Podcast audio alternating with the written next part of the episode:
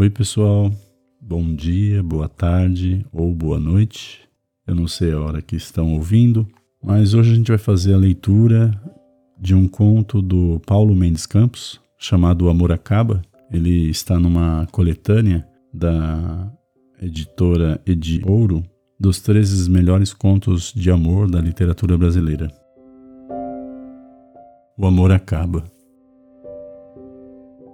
O amor acaba numa esquina, por exemplo, num domingo de lua nova, depois de teatro e silêncio.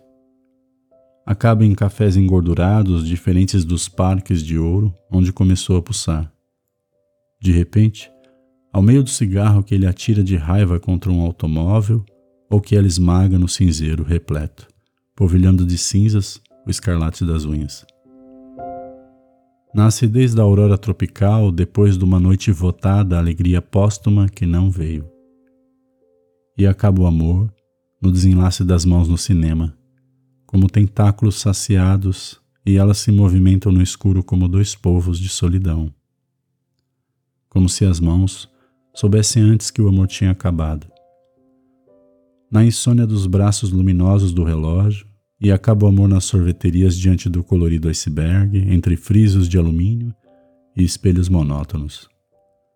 E no olhar do cavaleiro errante que passou pela pensão, às vezes acaba o amor nos braços torturados de Jesus, filho crucificado de todas as mulheres. Mecanicamente, no elevador, como se lhe faltasse energia.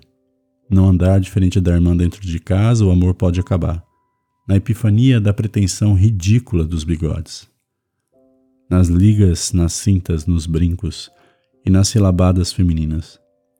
Quando a alma se habitua às províncias empoeiradas da Ásia, onde o amor pode ser outra coisa, o amor pode acabar.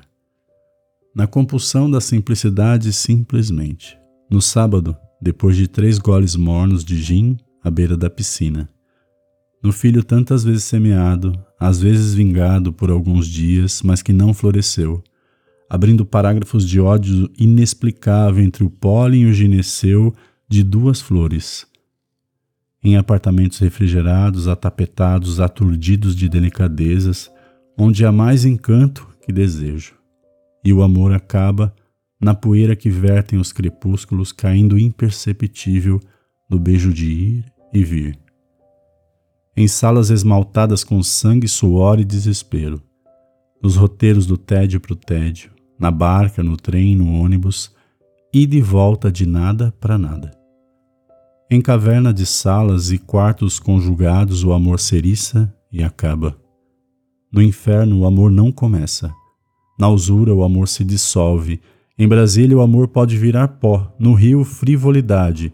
Em Belo Horizonte, remorso. Em São Paulo, dinheiro uma carta que chegou depois, o amor acaba. Uma carta que chegou antes e o amor acaba.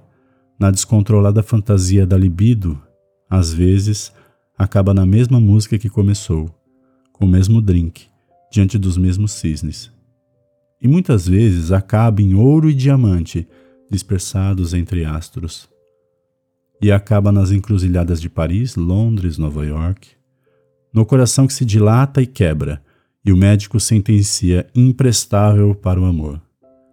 E acaba no longo périplo, tocando em todos os portos até se desfazer em mares gelados.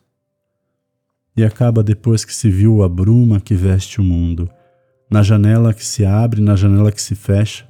Às vezes não acaba e é simplesmente esquecido como um espelho de bolsa que continua reverberando sem razão até que alguém humilde o carregue consigo.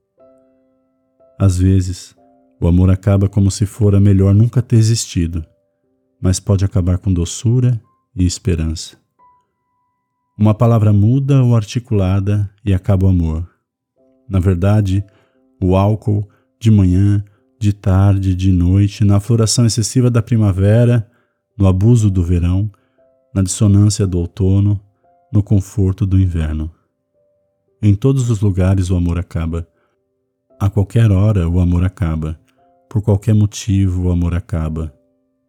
Para recomeçar em todos os lugares e a qualquer minuto o amor acaba. Ai, que conto bonito. é, pessoal, a ideia de que às vezes é necessário mesmo que as coisas acabem. É necessário que a gente siga o outono da vida, a gente veja as nossas folhas caírem para recobrar as energias, inclusive, para ver um mundo diferente, para sentir diferente, para experienciar outras possibilidades. Espero que vocês tenham gostado do conto. Fica um grande abraço e até a próxima leitura.